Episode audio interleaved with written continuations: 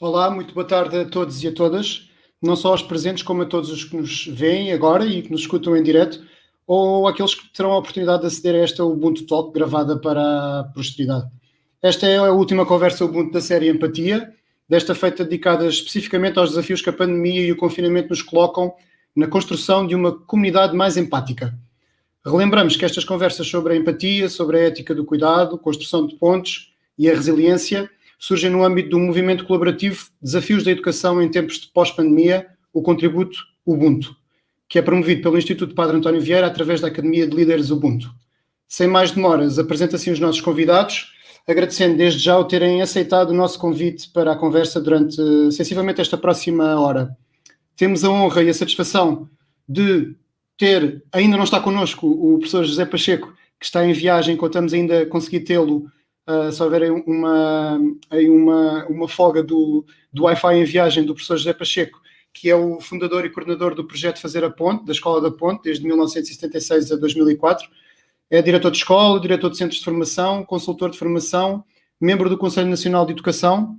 A partir de 1977, que em vários países ajuda educadores que acreditam numa educação transformadora e democrática integrada em comunidades. A partir de 2005, eh, no Brasil, coordenador do projeto de pesquisa sobre indicadores de boa qualidade de educação, também coordenador do projeto Gaia Escola, coordenador da rede de comunidades de aprendizagem, colaborador voluntário na escola Projeto Âncora e em cerca de uma outra centena de projetos. Autor de vários livros e artigos sobre educação, eh, José Pacheco, um cidadão do mundo e companheiro de aprendizes de utopias. Por outro, aqui mesmo ao lado virtual, temos também Luísa Corte Real, entrou para o Teatro Nacional de São João, em 1993, tendo passado por diversos setores, desde o administrativo à produção e relações públicas, sempre com o trabalho de mediação de públicos nas escolas e assumindo a coordenação dos projetos educativos do teatro com caráter regular a partir de 2009. Oficinas de teatro, dança, oficinas para crianças, leituras dramatizadas, escolas no teatro, ações de formação para professores. A partir de setembro de 2018, com a criação do Centro Educativo do Teatro Nacional de São João, assumiu a coordenação e a sua atividade desenvolve-se no trabalho de programação e coordenação de projetos educativos, mediação de públicos, em colaboração com o diretor artístico. Mãe, sogra, avó, irmã, tia, prima, amiga, agrada-lhe todas as condições e gosta de cozinhar para a sua grande família e amigos, de preferência no campo, para onde foge com regularidade. Muito bem-vinda a este fórum, Luísa. Olá, muito bem-vinda. Temos também connosco um outro convidado, é o vereador da Cultura e do Planeamento Territorial da Câmara Municipal da Maia, Mário Nuno Neves, licenciado em História, MBA, MBA em Gestão e doutorado em Ciência Política e Relações Internacionais. Desenvolveu a, sua, desenvolveu a sua carreira profissional na banca e desde 1997 que exerce em regime de permanência funções autárquicas. É também escritor de ensaios, contos, poesia, leitor e viajante, um observador atento da natureza e condição humanas. Muito bem-vindo à nossa última Ubuntu Talk série Empatia, Mário Nuno Neves. Muito, muito boa tarde. Temos também connosco, para completar da melhor maneira este magnífico mosaico de convidados, a honra de contar com Isabel Silva. A Isabel descobriu o poder de viver e o serviço da comunidade enquanto animadora do grupo de jovens da terra onde cresceu. O estudo de direito ajudou a descobrir que é possível escrever uma história do mundo mais humana quando as leis são um serviço concreto a cada pessoa. A pós-graduação em Direitos Humanos fez-la descobrir que não há histórias únicas e que existem sempre diferentes formas de contribuirmos para a solução de tantos problemas complexos. Em 2016, tropeçou nas dores e nos sonhos de uma família síria refugiada em Portugal e desde aí integrou duas missões humanitárias na plataforma de apoio aos refugiados, na Grécia, num trabalho de educação, empoderamento e inclusão de pessoas refugiadas. Em 2019, foi uma das fundadoras da ONGD Miro, Abrir o Caminho, na qual é gestora da comunidade e coordenadora do projeto Miro aproxima. Determinada em transformar em realidade os sonhos do mundo à sua volta, vive sempre desassossegada, mas firme na certeza que é possível vivermos juntos em igual dignidade. Olá Isabel, tudo bem? Olá Gonçalo, obrigada, obrigada. Então bem-vindos aqui à nossa Ubuntu Talk, é a nossa última conversa uh, da série Empatia. Estamos na reta final dos nossos trabalhos do, deste desafio que foi lançado a toda a comunidade educativa e hum, Vamos ainda ver se temos aqui o professor, o professor José Pacheco com, com o seu uh, magnífico contributo e sua visão também do, do mundo e desta questão da, da empatia. Eu, se calhar, começava por uh, perguntar, começava aqui pelo, pelo vereador Mário Nuno Neves. Um, uh, se calhar, em termos práticos, em termos de implementação de políticas comunitárias, uh, Mário, é possível desenvolver no terreno essas ações e medidas que atinjam, se calhar, se me permite aqui uma alusão um bocado pandémica, uma empatia de grupo? É possível pensar nisto a nível comunitário local, a nível de políticas locais? É possível pensar que ações é que podem ser feitas para tornar uma comunidade mais empática? O que é que pode ser feito politicamente? Que, que ações é que podem ser tomadas e tornar isso uh, prático? Para tornar um, um, lugar mais empático, onde se atinge a empatia de grupo? Mário. Uh, boa tarde a todos. Eu começo por agradecer o convite que me foi feito. Uh, sim, eu acho, eu acho que é perfeitamente possível uh, criar condições para que as comunidades se tornem cada vez mais empáticas. eu julgo que tudo tem a ver com a forma como nós conseguimos criar mecanismos que, de alguma forma, uh, estimulem uh, o interesse pela, pela participação da comunidade uh, em todos os assuntos da comunidade.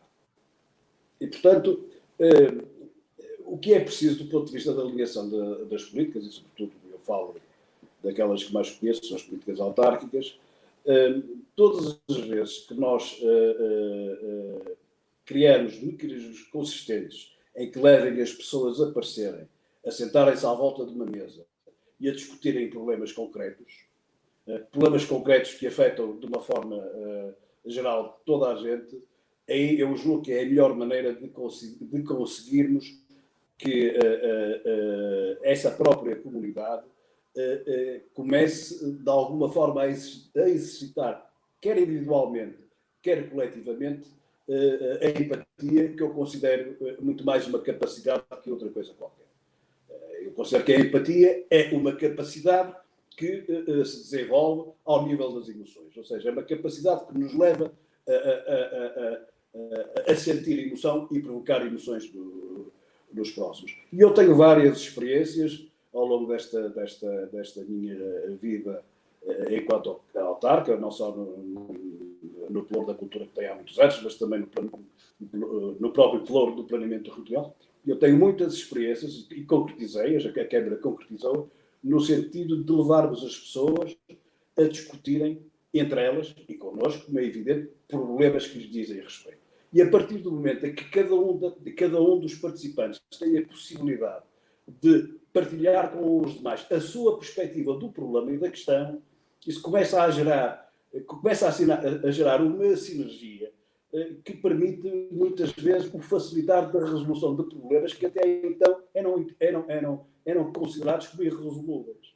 Agora, é evidente que isso não se faz em dois dias, é, é, é, evidente que é preciso uh, muita persistência para que isso aconteça, ou seja, é preciso levarmos as pessoas a um estado em que percebam que é importante estar. E isso não é fácil de conseguir. E é evidente que, para isso tudo, é fundamental aquilo que eu chamo o auxílio da escola. Ou seja, quanto mais cedo as pessoas forem levadas a ser convencidas que é no participar que está a, a, a, a resolução da coisa, seja ela qual for, eh, eh, mais, mais fácil é, é para tudo, nomeadamente para o delinear e para concretizar políticas de natureza de governo de território eh, que são, que são abrangentes, vão a, toda, vão, vão, vão, a, vão a todos os, todas as, as particularidades que, que, que caracterizam efetivamente um governo de um território. Mas as coisas só, à medida que vamos avançando no tempo, o sucesso das coisas, o sucesso das coisas é, muito, é cada vez mais obtido pela, pela participação uh,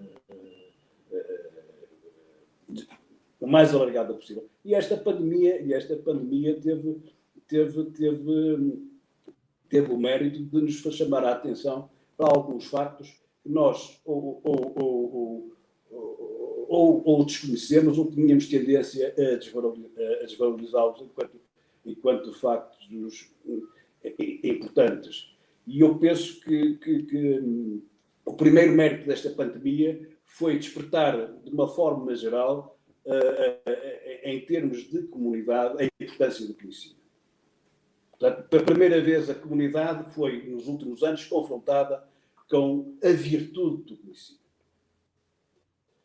Também teve o mérito de nos confrontar com uh, aspectos mais frágeis da nossa própria sociedade e, por exemplo, o que aconteceu, que todos nós tivemos, em termos nacionais, a oportunidade de assistir àquilo que se passa, que se passava em termos de, de, da população mais idosa, julgo que também teve esse mérito. Pela primeira vez, aquilo foi-nos atirado à cara e nós começámos a perceber que havia ali uma realidade que tem que ser alterada uh, uh, rapidamente. E outro facto que eu considero muito importante é também que esta pandemia, e isso voltamos àquilo que eu estava a dizer no início, uh, teve o, o, o, mérito de, de, de, nos fazer a todos perceber que os problemas que afetam a comunidade em geral só podem ser resolvidos pela mobilização dessa mesma, dessa mesma, dessa mesma comunidade. E, portanto, a empatia tem que estar presente, tem que estar presente uh, uh, uh, nestes três factos que eu, que, eu, que eu indiquei, no conhecimento, na fragilidade social e na forma de mobilizar.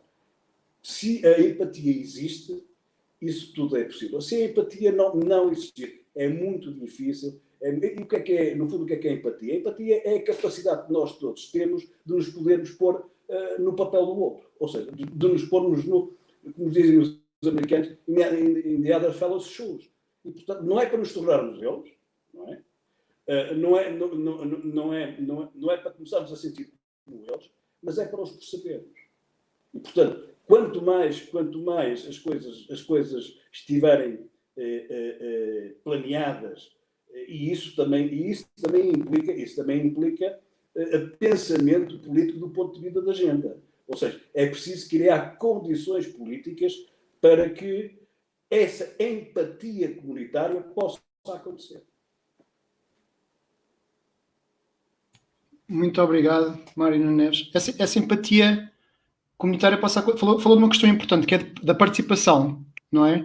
Será que durante a, agora esta fase da pandemia, e sobretudo quando, quando tivemos de estar mais confinados em casa, que tivemos de estar mais online, essa participação ao nível dos problemas locais, ao nível dos problemas de, dos municípios, de, das freguesias, essa participação foi mais reduzida? Ou por outro lado com estes novos mecanismos como temos agora, como Facebook, Zoom, as redes sociais, isso por outro lado melhorou a participação uh, comunitária e as pessoas perceberem mais o estar no lugar do outro e se calhar levar pessoas que nunca participaram a participarem em algumas decisões ou, ou a sugerirem uh, ações a nível local. Mário.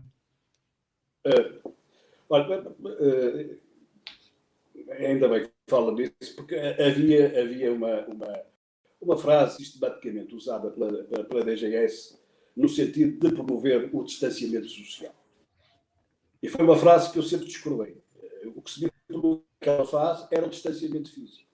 Porque o distanciamento social, vamos lá ver, quer dizer, o distanciamento social, as pessoas podem estar, perfeita, podem estar fechadas em casa e estar, e estar permanentemente ligadas ao mundo e continuar, continuarem a, a, trabalhar e continuarem, continuarem a conversar. Portanto, não era o distanciamento social que era necessário, era o distanciamento físico. E, portanto, eu penso que é, é esta fase em que as pessoas, a maioria das pessoas, teve que estar uh, em casa. Penso que também serviu, também serviu para uma espécie de aprendizagem a ritmo elevado da utilização destes novos instrumentos de comunicação, porque se nós, se nós podemos falar que a população mais nova já estava perfeitamente habituada a, a relacionar socialmente, e, e quando digo socialmente, é, é, é, incluindo tudo que compõe a parte, a nossa, a nossa, a nossa vertente social da vida, desde, desde, desde, desde, desde, a, desde a conversa ao trabalho, etc, etc, etc. Uh, também temos que perceber que havia, e continua a haver, uma franja grande e razoável da nossa população que não está habituada e, e que, portanto, sentiu, sentiu enormes dificuldades em reposicionar-se enquanto pessoa e enquanto cidadão, tendo em conta estas, estas limitações que o isolamento obrigava. Mas eu, eu julgo, de uma forma geral, as coisas acabaram por, por, por, por, por, eh, por, correrem, por, correrem, por correrem melhor. E do ponto de vista da empatia, eu até julgo que houve algumas vantagens, até porque a instantaneidade da comunicação pelos meios eletrónicos é, é, acaba por ser muito mais rápida do que, do que a conversa à conversa que nós temos quando não estamos quando não estamos ligados a uma plataforma que permita este tipo, este tipo de, de universo. E houve muitos problemas, e houve muitos problemas, cuja, cuja resolução foi antecipada precisamente com que a facilidade que os problemas eram comunicados através, por exemplo, das redes sociais. E, portanto, uh, uh, uh, sim, eu julgo que esta nova, esta, esta, esta condicionante que, no fundo, nos obrigou a uma, a uma utilização muito mais intensas das ferramentas tecnológicas, a determinado nível, possibilitou, possibilitou, possibilitou que ondas de empatia fossem ra mais rapidamente geradas em relação a alguns tipos de problemas. E não só. Uh, também permitiu que alguns problemas fossem percepcionados de uma forma mais ampla pela sociedade e que, e, e que essa percepção mais coletiva e com capacidade de, de reação à, à percepção desse problema também muitas vezes pressionou, no bom sentido, uh, uh, os agentes políticos para resolverem determinado tipo de, de, de, problemas que provavelmente, de outra forma, não os resolveriam ou então não os resolveriam com, com tanta celeridade. Obrigado, Mário. Pensando aqui um pouco na questão, também pensando um pouco no, no, no ploro daqui da cultura e nós, relembrando que a primeira conversa que nós tivemos sobre, sobre empatia, a primeira talk que nós tivemos, falamos um pouco sobre teatro, uh, passava aqui a palavra à Luísa Corte Real, pensando um pouco também que ela, como é que o teatro nos pode aproximar da, ou como é que o teatro pode aproximar a comunidade deste conceito de, de empatia. Luísa, quer falar-nos um pouco do seu trabalho no Centro Educativo do Teatro São João, de que forma é que esse trabalho nos pode aproximar para este conceito de, de empatia e de comunidades mais empáticas? Falo sim, Gonçalo. Obrigada. Começo por agradecer o, o simpático convite uh, para estar uh, aqui presente e a palavra empatia tem andado uh, ecoar na minha cabeça nestas últimas semanas, desde que pensei que ia ter esta, esta conversa aqui e percebi que não é que vou só nas últimas semanas, é assim, tudo aquilo que eu vou falar sobre o centro educativo, tudo aquilo que vou uh, dizer tem empatia implícita. Uh, sem empatia, nada do que fazemos seria viável. Uh, não estou a imaginar numa oficina ou numa ação de formação em que não houvesse empatia entre as pessoas que estão a fazer a formação e as pessoas que estão a ser formadas assim, não é, não é a expressão que eu, que eu queria usar, eh, era impossível, quer dizer, podiam vir uma vez, podiam vir no primeiro dia, provavelmente não viriam na sessão, na sessão seguinte. Portanto, tudo aquilo que eu vou dizer, tudo aquilo que eu vou referir do centro educativo, uh, considerem a empatia implícita e eu vejo, o, o, nós vemos aqui no Teatro São João o centro educativo uh, como um, um sítio ou uma, um, um, espaço onde promovemos aproximações ao teatro. nós temos como pilares associar experiências ao ver e ao fazer. E estou a falar de ver teatro e fazer teatro eh, seja em, em, diversas vertentes, seja uh, em projetos com a comunidade, seja em projetos com a escola. Nós aliamos bastante um, a nossa uh, atividade às escolas. Temos um foco muito grande no trabalho com as escolas e que tem já 20 anos de, de, de existência e que nos permite chegar perto das escolas, que nos permite desenvolver, não é espetáculos, é, é, é projetos uh, que são úteis para as escolas, desenvolvemos projetos para a sala de aula, mas também para atividades artísticas. Uh, eu vou-me focar em dois projetos que acho que são os mais emblemáticos do, uh, aqui do centro educativo, e precisamente um é com a comunidade e outro com as escolas. E o projeto que temos com a comunidade são os clubes de teatro. Nós temos um clube de teatro sub-18, para jovens uh, de menos de 18 anos e um clube de teatro sub-88 para jovens e menos jovens e mais jovens até aos 88 até aos 80 anos. E eles têm tido imensa procura, correm muito bem. Nós tivemos, atravessamos a pandemia toda com os clubes de, de teatro. Nós, ano passado, tínhamos um projeto com a duração de um ano, já estava previsto, fomos apanhados pela, uh, pela pandemia, portanto, atravessamos a pandemia juntos e percebemos que para muitas pessoas foi muito importante e aqui já estou a falar também da pandemia, como é que, que era uma pergunta que estava implícita, o Gonçalo não me fez, mas tínhamos falado sobre isto, como é que lidamos com a, com a pandemia uh, aqui no centro educativo e percebemos que foi importante este espaço em que as pessoas uh, vinham virtualmente uh, todas as semanas e, e foi um projeto que teve a duração de um ano, em que no final do ano os grupos foram para palco eh, e foi quase, soube-nos quase a milagre, passo a expressão de milagre, eh, porque toda a gente foi para palco com Covid pelo meio, isolamentos profiláticos pelo meio e conseguimos toda a gente apresentar um espetáculo que toda a gente trabalhou, todos os grupos trabalharam durante o, o ano inteiro. E temos continuado sempre, nós não paramos nunca e eu não tenho dúvidas que são uh, espaços, uh, que são uh, projetos onde a empatia está completamente presente e é pilar do, do, que se, do que se faz.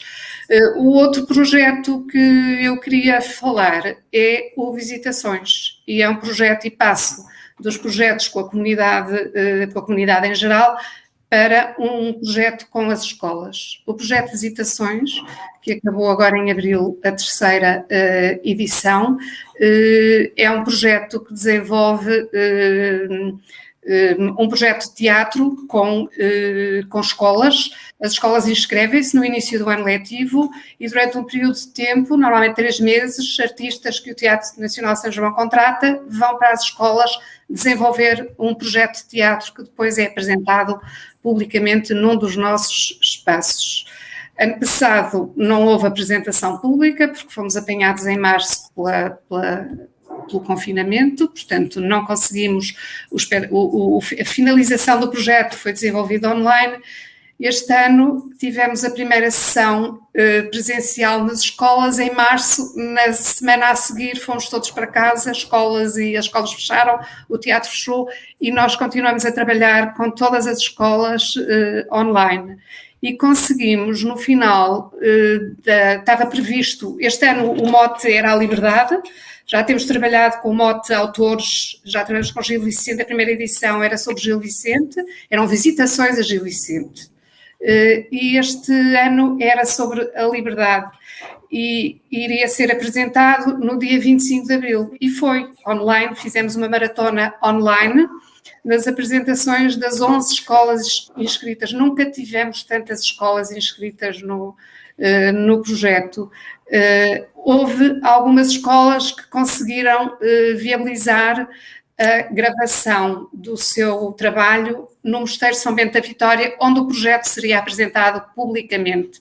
Hum, e eu tenho um pequeno vídeo que o Pedro, daqui a bocadinho, vai fazer o favor de, de apresentar, onde vemos o grupo que trabalhou uh, e que apresentou e que gravou, não teve público, gravaram, fizeram a gravação uh, no mosteiro. Curiosamente, trata-se de um grupo, é um clube de teatro da Escola Secundária Inês de Castro, de Vila Nova de Gaia, uh, em que a professora que orienta o clube é uma seguidora da, da, da metodologia Ubuntu, eh, e é, aliás, é através dela que eu eh, recebi este, este convite para estar aqui hoje e nós vamos ver este pequeno vídeo e eu queria só chamar a atenção de que aquilo que estão a ver, o que eles vão dizer, o que vão ouvir estes jovens dizerem, foram eles que escreveram. Não estamos a ver, a assistir a improvisações. Foi um trabalho de três meses, que uh, decorreu quase todo em casa, entre os alunos, a, a, professora e o artista do Teatro São João que esteve a trabalhar com o grupo. E eles quiseram escrever eles o texto. Tinham coisas para dizer. Uh, pronto, e vamos então, vou pedir ao Pedro então se passa o, o, o vídeo. Para Belas Artes. Eu sei que quero que o meu futuro seja conforme os meus planos. Quero sair deste país e quero viver as experiências até ao limite, de modo que eu possa dizer que tive uma vida inesquecível. Gosto de imaginar como vai ser o meu futuro, mesmo sabendo que é impossível de prever o que vai acontecer. Acho que todos queremos um bom futuro e ser felizes. Quero realizar trabalhos com a parte psicológica do ser humano, principalmente no desenvolvimento da criança, e conhecer o mundo, mas principalmente a Austrália. Quero mudar de país, viajar por todo o mundo e fazer faculdade lá fora. Eu também quero mudar de país. Eu gostava de aprender mais japonês. Eu quero seguir a carreira de atriz. Por falar nisso, a primeira experiência de teatro que eu tive foi em 2017, no Teatro Sá da Bandeira. Bem, eu gostei tanto que nos últimos três espetáculos eu fui arder de febre com quatro casacos. Honestamente, foi a melhor decisão de sempre. No futuro, usaremos muita energia sustentável. Daqui a quatro anos, eu já saberei que curso tirar no ensino superior. Daqui a 10 anos, todos nós seremos diferentes, quer a nível físico, quer a nível mental. Mais locais ao redor do mundo irão permitir a igualdade de género e mais pessoas aceitarão as orientações sexuais de cada um. No futuro, o céu provavelmente vai continuar azul. E um dia eu vou ter um furão. E não, não sabemos, sabemos, muitas, muitas coisas. coisas. Não sei falar mandarim nem fazer surf. Não sei como será o amanhã, a cor favorita da Maria ou o emprego de sonho da Júlia. Não sei várias curiosidades sobre os meus colegas. Não sei se vou conseguir entrar no curso que quero. Falar fluentemente coreano, ainda. Não sei fazer contas dividir sem usar a calculadora ou fazer o IRS. Não sei se vou viver para sempre no mesmo lugar. Não sei o que é quero fazer quando for maior. Não sei falar russo, alemão e árabe. Não sei a que sabe sushi. O que serei daqui a 5 anos. Não sei se viverei em Portugal daqui a 10 anos. Não sei muito sobre o meu futuro. Não sei se conseguirei alcançar todos os meus objetivos e se um dia terei confiança nas pessoas. Não sei como será o futuro da humanidade quando entrarmos em contato com outras formas de vida no universo. Não sabemos Eh, eu vou terminar dizendo que vejo o trabalho do centro educativo eh, como eh, um trabalho construtor de pontes, que eu sei que é uma expressão cara à filosofia Ubuntu. Eu, quando a li, quando estive a ler sobre a, a, a sobre a filosofia Ubuntu, deparei-me com esta expressão e disse: é este, é este mesmo, é a construção de pontes entre o teatro e a, e a comunidade. Eu gosto muito de usar a expressão de, ir a, de ver o mundo a partir do, do, do teatro. Uh, ir ao teatro ver o mundo uh, é um livro que tem sido muito inspirador, escrito por Jean-Pierre Sarrazac, sobre, para crianças, sobre esta ideia de que o mundo todo está no, no, está no teatro. Podemos ver o mundo a partir do teatro. Uh, e eu acredito que o teatro pode ter uh, uma ação absolutamente determinante e, e, empática. E termino assim. Muito obrigado, Luísa. Obrigado por nos mostrar o, o, o, vosso mundo, o mundo do vosso teatro, o mundo do teatro e também o nosso, o uhum. nosso mundo, que é, que é um mundo complexo. Isabel, nós ok, já tivemos aqui o professor José, mas acho que não, não é possível uh, contactá-lo. Uh, Isabel, pensando aqui um pouco no, no mundo, nas comunidades locais, neste caso, vimos aqui o trabalho do, do Teatro de São João e vimos o trabalho destes espetacular destes, destes atores e o trabalho que também é feito a nível local pelas diferentes comunidades.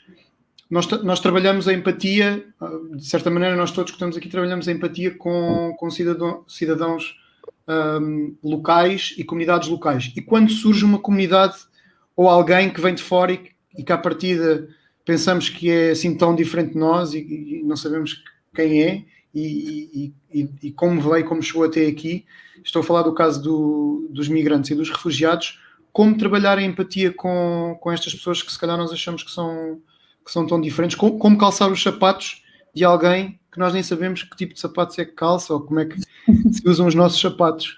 Como quer, Isabel, quer falar-nos um pouco do seu do projeto do, do Miru e do, do que tem feito nos últimos Sim, tempos. Sim, obrigada.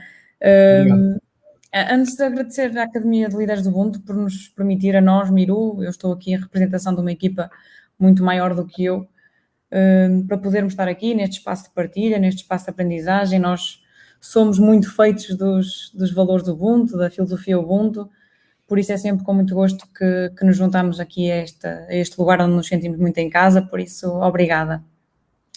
Respondendo, respondendo à pergunta, Gonçalo, hum, eu, eu vinha mesmo no sentido de partilhar um bocadinho convosco uh, o que é que é a perspectiva da Miru uh, sobre a integração de, de pessoas migrantes e, e, refugiadas em Portugal, especialmente uh, famílias, o contexto de famílias que chegam a Portugal, famílias refugiadas e migrantes, e, em, toda, em toda a nossa resposta, a resposta que a Miru propõe está subjacente esta dimensão de empatia que nos traz aqui hoje.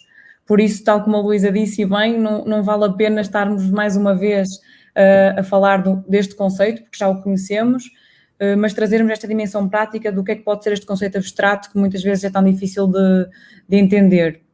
Nós concretizámo-lo através de um projeto concreto, o Miro Aproxima. Uh, nós olhamos para a integração de migrantes e refugiados e percebemos que se calhar ainda há algo por fazer. Ou seja, olhando para o sistema português de acolhimento de famílias refugiadas, um, se vocês uh, dedicarem algum tempo a perceber, é, é, claro que há uma resposta, mas que na maioria das vezes é uma resposta homogénea, é uma resposta formal e que muitas vezes é redutora uh, e que falta aquilo que a Miru uh, se propõe a fazer, que é uh, esta dimensão humana, permanente, sem prazo, uh, que não se limita a prazos de acolhimento e a, e a uh, programas formais de acolhimento destas pessoas. E nós concretizamos isto num projeto concreto, que é então o Miro Aproxima, que tem unicamente como objetivo fazer com que famílias refugiadas e imigrantes a viver em Portugal tenham em Portugal amigos.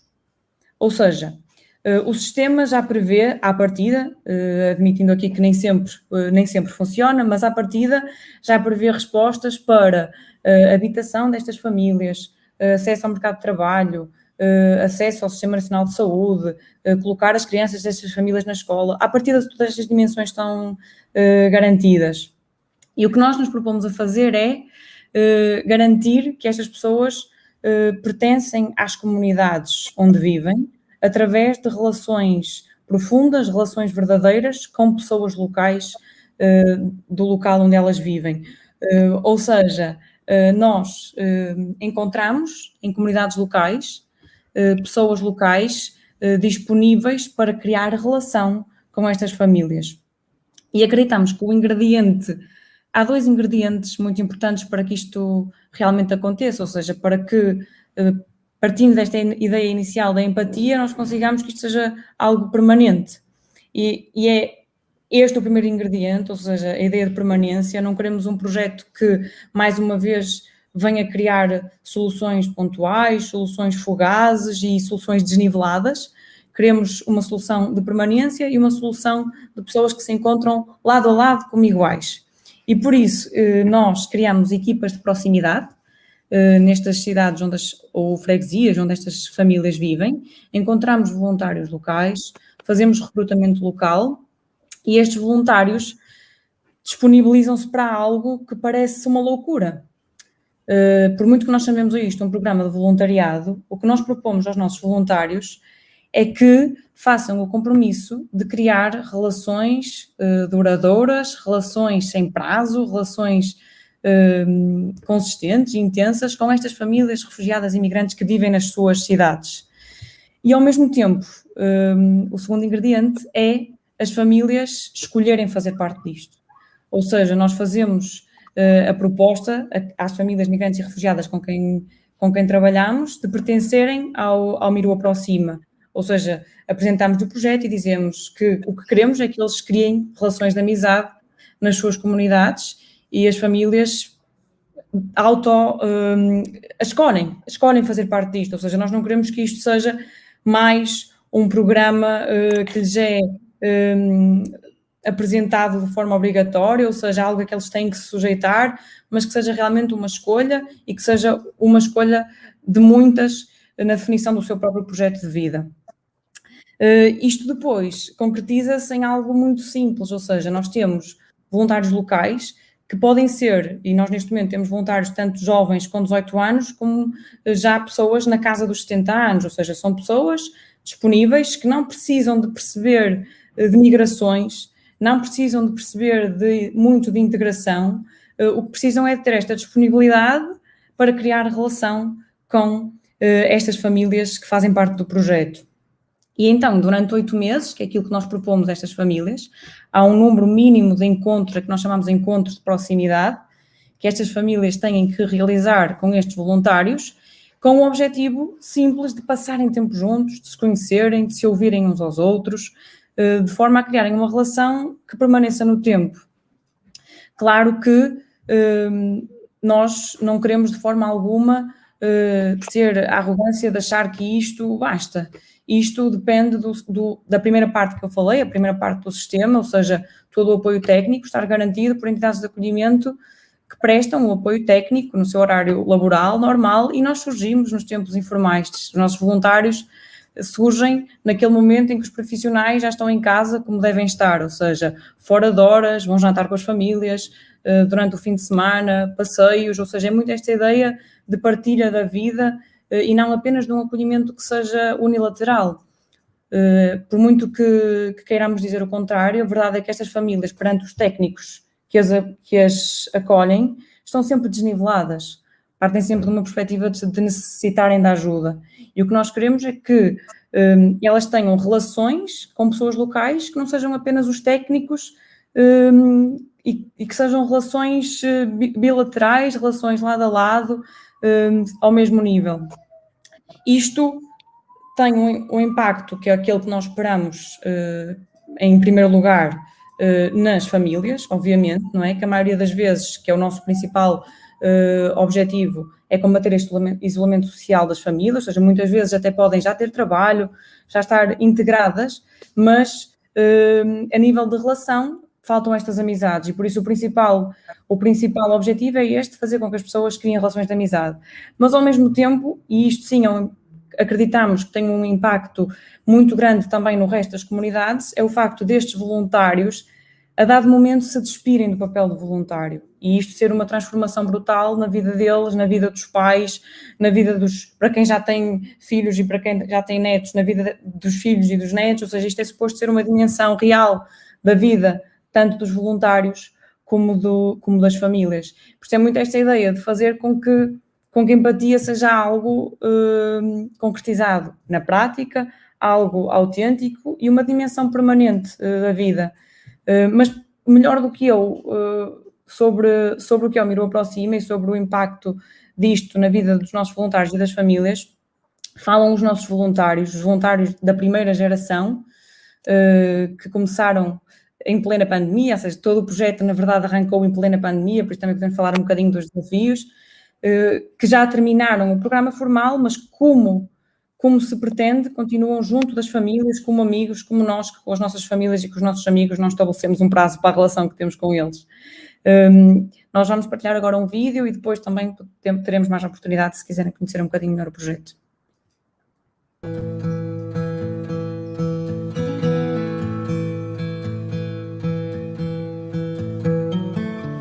Um, o Mirou Aproxima relembra-nos da importância de estarmos uns para os outros.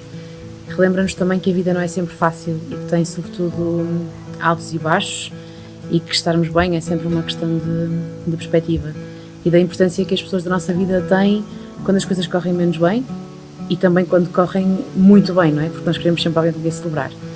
O Mirou Aproxima é sobre ser família, por isso foi um privilégio fazer parte.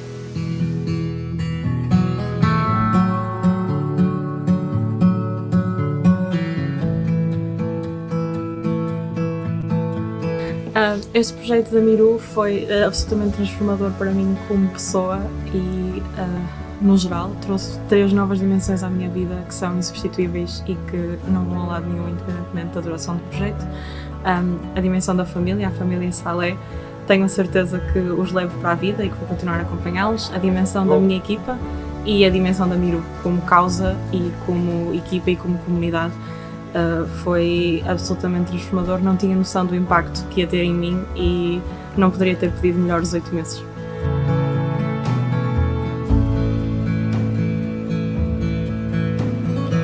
foi uma viagem com muitos altos e baixos, com uma grande aprendizagem, autoconhecimento e chego ao fim com o sentimento de que é uma viagem que não tem fim, que eu quero continuar a percorrer e, cada vez com mais uh, compromisso e mais uh, noção de que estou no caminho certo.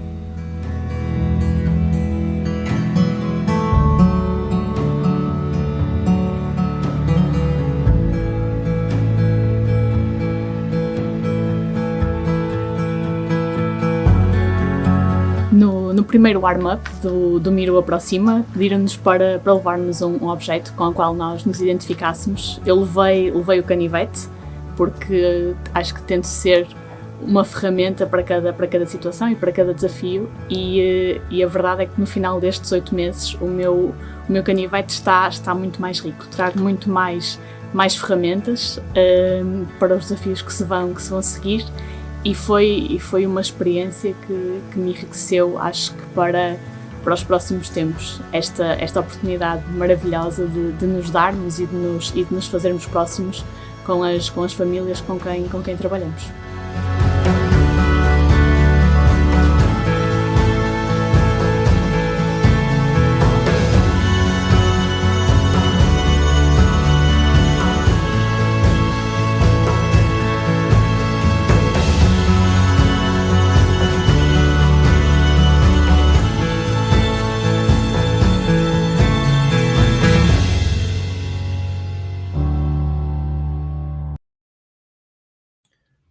Obrigado, Isabel, fantástico trabalho.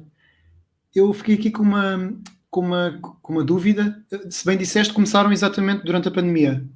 Sim, aliás, até atrasamos um pouco o arranque do projeto porque o primeiro, o primeiro recrutamento de voluntários começou em março de 2020, ou seja, eh, nós iniciamos recrutamento e, entretanto, o país Exatamente. e o mundo.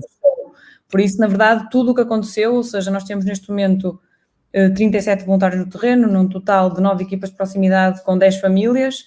Eh, tudo isto aconteceu eh, em situação pandémica, por isso temos aqui alguma experiência, alguns desafios para, para contar.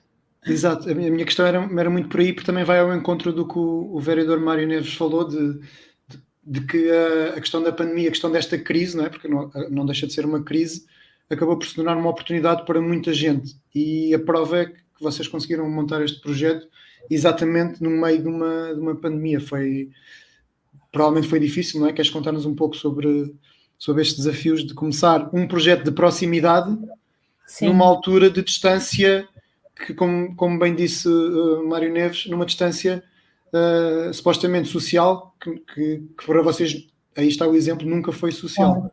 Claro. Nós já nos tínhamos apercebido da necessidade de estarmos no terreno obviamente antes da pandemia existir e o, todo o projeto foi montado previamente, estávamos prontos para arrancar a partir do início de 2020.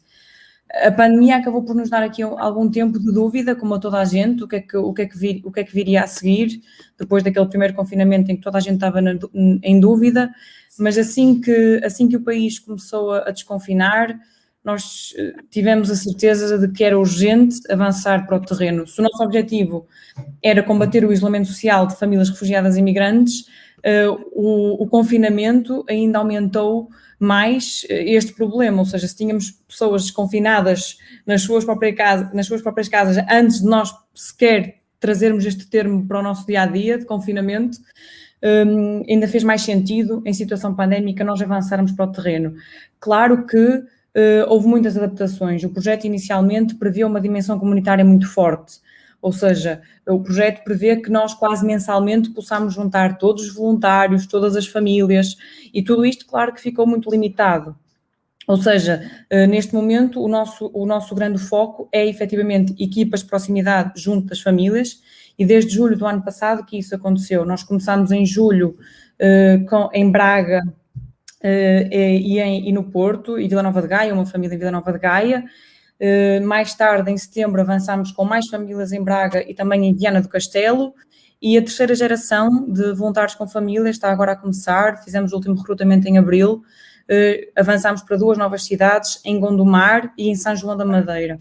Um, ehm, Isto, a, a pandemia fez-nos pensar muito e refletir muito.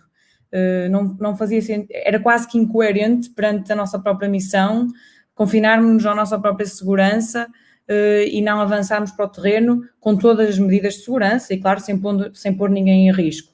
Um projeto de proximidade implica que todas estas pessoas estejam juntas, mas foi possível que estas pessoas estivessem juntas com, com máscaras, com distância, nas fases mais críticas da pandemia, evitar tudo o que era refeições partilhadas, mas ainda assim conseguimos, passado um ano, ter estes 37 voluntários com estas famílias no terreno. E para perceberem o impacto e a necessidade de estarmos no terreno, nós começamos agora com uma família que chegou a Portugal há meio ano e que ainda nem conhecia as redondezas. Nós começamos agora, seis meses depois de eles terem chegado com eles, e uma família que tinha três ou quatro crianças ainda nem sabia que existia um parque infantil a 300 metros de casa. Ou seja, é esta a urgência de estarmos no terreno. E qual é o perigo de estarmos com estas famílias se estivermos com máscaras, se formos com eles a um parque infantil ao ar livre? Uh, nenhum. Ou seja, na verdade, se refletirmos um pouco e se ponderarmos interesses, uh, não há dúvidas de que, de que temos que, que, avançar. Dizer também, desculpa, Gonçalo, que uh, nós fazemos capacitação presencial de todos estes voluntários e isso sim, por isso é que tivemos que no início esperar que a pandemia nos mostrasse o que é que, o que, é que, o que, é que era possível ou não fazer-se, eh, porque capacitámos sempre, neste momento são quatro dias no total de capacitação presencial de todas estas equipas de proximidade antes de, de avançarem para, para a partilha da vida com estas famílias. Obrigado, Isabel. Eu tenho Obrigado. aqui uma, uma questão, não sei se alguém nos está a ver ao vivo, podem colocar as questões, ainda temos aqui 10 minutos, podemos responder algumas questões aqui do, dos nossos telespectadores. Um, se tiverem alguma questão, podem colocar. Eu tenho aqui uma, uma questão. Temos aqui um comentário, penso que do Júlio, maravilhoso trabalho. Tínhamos também aqui um comentário relativamente ao trabalho no teatro, Luísa, fantástico trabalho. A peça Eu Sou, Nós Somos, Liberdade. Eu sou porque tem tudo a ver com, com o Ubuntu. O Centro Educativo do Teatro Nacional de São João é um incrível construtor de pontes e temos a sorte de poder usufruir desse, desse espaço. Um, temos aqui vários comentários. Tenho uma questão para, para, para vocês. E agora, no pós-pandemia? Ou seja, nós estamos a tentar resolver e arranjar soluções para, para as nossas comunidades, para as comunidades locais, para as escolas, para as turmas com quem trabalhamos, para, para os voluntários, para as famílias uh, migrantes, para os alunos do teatro, para os públicos que, que, que recorrem a nós, para os cidadãos que que estão a pensar uh, votar nas próximas eleições que se aproximam há, há tão pouco, que se aproximam daqui a, a, tão pouco tempo. O que é que o que é que nós podemos fazer agora? Como é que, como é que nós ficamos, ou como é que nós estamos no pós-pandemia? Estamos prontos para ser mais empáticos ou isto de alguma maneira afastou-nos e, e, e estamos numa comunidade um pouco mais dividida? estamos mais polarizados ou não estamos mais polarizados? Estamos mais unidos como, como nos dizem uh, algumas, algumas redes sociais ou, ou se calhar não estamos a ver o, o copo meio cheio? Estamos, estamos prontos para, para este desafio de criar mais empatia nas nossas comunidades? Como é que, estão a, como é que está aqui a, a, nossa a moral aqui dos projetos e, do, e a nível local? Não sei se alguém quer, quer avançar, porque também é uma mensagem também de esperança, acho eu que também também é importante aqui nas nossas conversas sobre, sobre empatia, empatia está, está relacionado, o que é que nós podemos dizer? Uh, eu posso, posso Força, Mário. dizer alguma coisa sobre...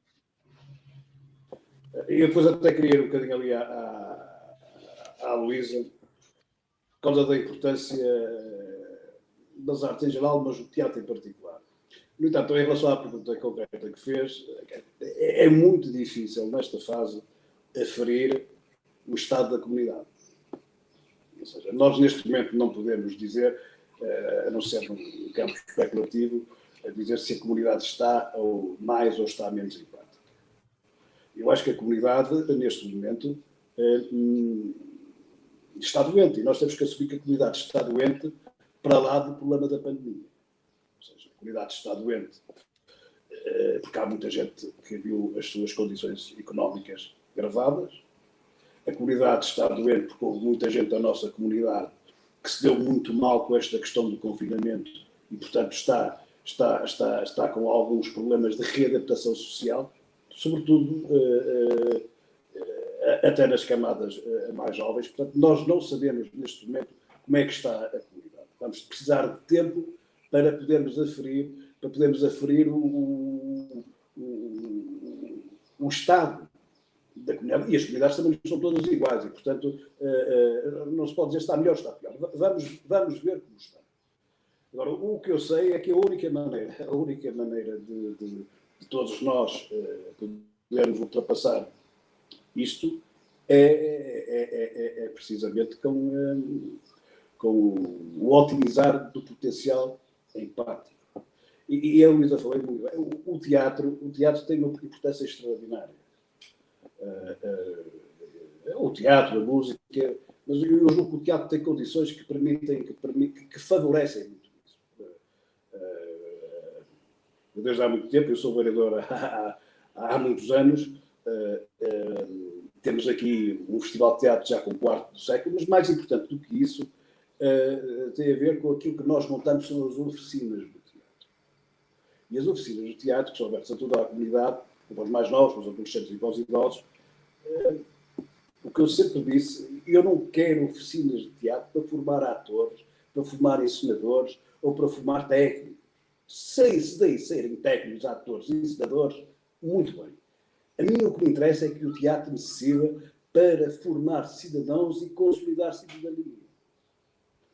E o teatro, a música, ou seja, as atividades artísticas eh, em geral, sobretudo aquelas que, eh, que, cuja natureza implica o envolvimento de grupo, são aquelas que são mais eficazes, é o tipo de atividades humanas mais eficazes na consolidação e no tecer comunitário. E, portanto, todas essas experiências, e felicito a Luísa por aquilo. Todas essas experiências já eram importantes e vão ser cada vez mais importantes. Um grupo, um grupo, de, um grupo atletórico que faz teatro, e, fazer teatro não é apenas o representar, o fazer teatro é o perceber estar, é, é, é, é, o perceber estar em grupo, é o perceber partilhar, é o entender o texto, é entender o texto, é reinterpretar. Portanto, e, e tudo, toda essa partilha, a partilha desse universo, é uma espécie de combustível uh, uh, para a própria saúde da comunidade. Portanto, todas as experiências que, que, que já existiam têm que ser, têm que ser uh, uh, voltarem a acontecer e, e, temos que inventar mais, mais ainda, mais ainda. E, e não é só, e não é só uh, ao nível daquilo que nós normalmente arrumamos naquilo que é questão cultural. Ou seja, nós aqui, por exemplo, isto é para dar exemplos concretos, que eu gosto de falar sempre com exemplos concretos. Toda a gente já ouviu falar no plano diretor eh, municipal. No plano diretor municipal é um instrumento árido ao serviço do planeamento e do ordenamento territorial.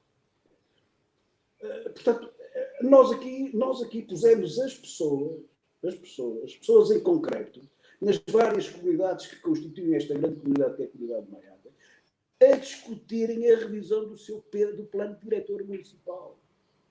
Ou seja, levarmos as pessoas a dizerem o que, que é que querem do seu território.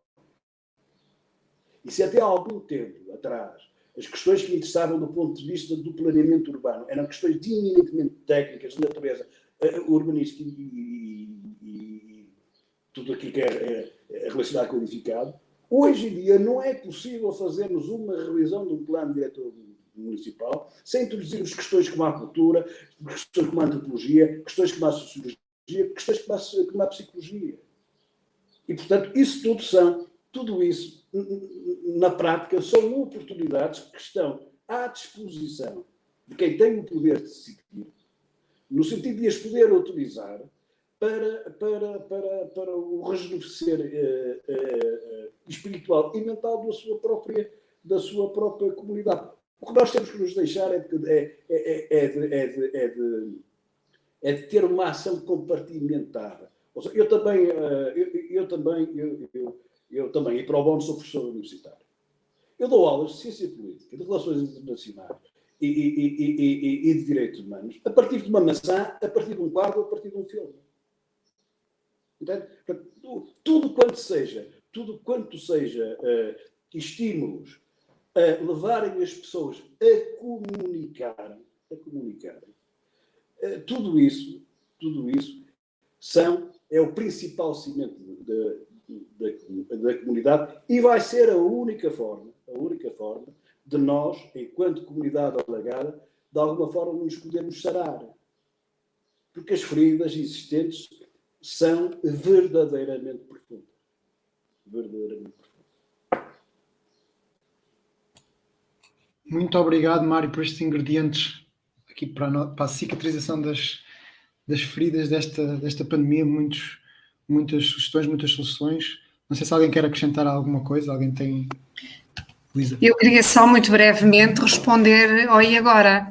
E agora é continuar a arregaçar as mangas e a trabalhar. Nós acabamos de fechar a programação para a próxima temporada e a temporada do Centro Educativo é um ano letivo, portanto é lançada em setembro. Temos já, estamos a trabalhar nos projetos todos, temos planos eh, B, algumas eh, atividades, eh, até porque percebemos que com a pandemia chegávamos, com o confinamento, que chegávamos mais longe, portanto, o online não pode ser descartado para chegarmos a, a, mais longe do que aquilo que chegamos. Às vezes a deslocação é difícil e temos projetos que, que, costumam ser feitos aqui para as escolas e se as escolas não podem vir cá, nós vamos às escolas. É isso que temos estado a fazer, é isso que vamos fazer enquanto for preciso. Portanto, adaptamos, não conseguimos aqui ter as lotações ideais, temos menos, mas continuamos a fazer, continuamos a mover, a, a contratar artistas que, que, que precisam e que nós queremos eh, que estejam ativos.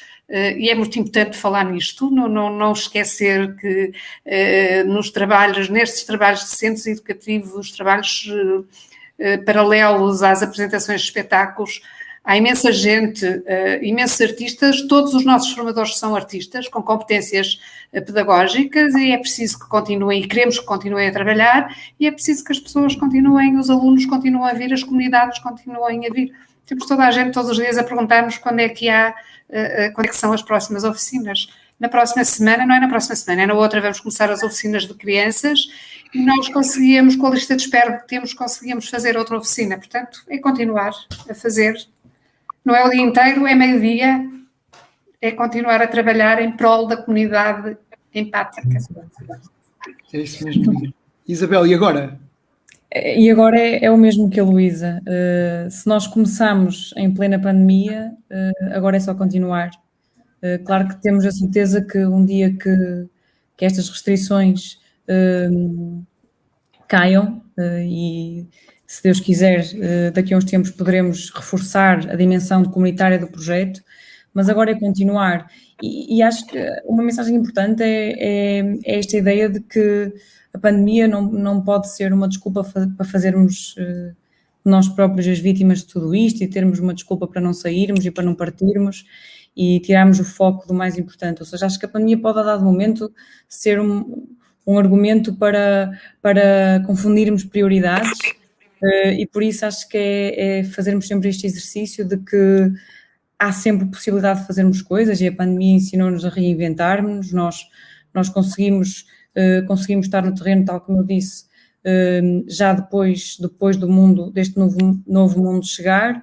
Uh, por isso é isso, é permanecer, saber permanecer e ter sempre consciência de que há coisas urgentes que, que nada, nenhuma pandemia pode fazer esperar. Muito obrigado, Isabel. Já estamos mesmo no limite, já passamos um minuto. Obrigado a todos, obrigado, obrigado sobretudo pela paixão com que falam dos vossos trabalhos e com que, com que fazem os vossos trabalhos e com que acreditam na, nas soluções, não é? Na, em vez de amaldiçoarem a escuridão, que se calhar foi esta pandemia para alguns, acenderem velas e, e, e arregaçarem os braços, como, como disse o Mário, e, e o Mário não, a Luísa, desculpem, uh, e, e uh, irmos para a frente e, e tornarmos esta comunidade, as, nossas, as nossas comunidades, o nosso mundo global mais, mais empático. Se, se é preciso uma aldeia para, para criar uma, uma criança, é preciso uma aldeia empática para criar uma, uma criança empática. Por isso, obrigado a todos do fundo do coração por terem participado. Obrigado a todos os que nos viram. Não, Não, não estive bem atento aqui às redes sociais, mas sei que foram algumas pessoas. E em nome de, aqui da Academia de Líderes Ubuntu do, do IPAV, um, vemos num próximo encontro, se possível, presencial. Obrigado a todos. Obrigada, obrigada. Até à próxima.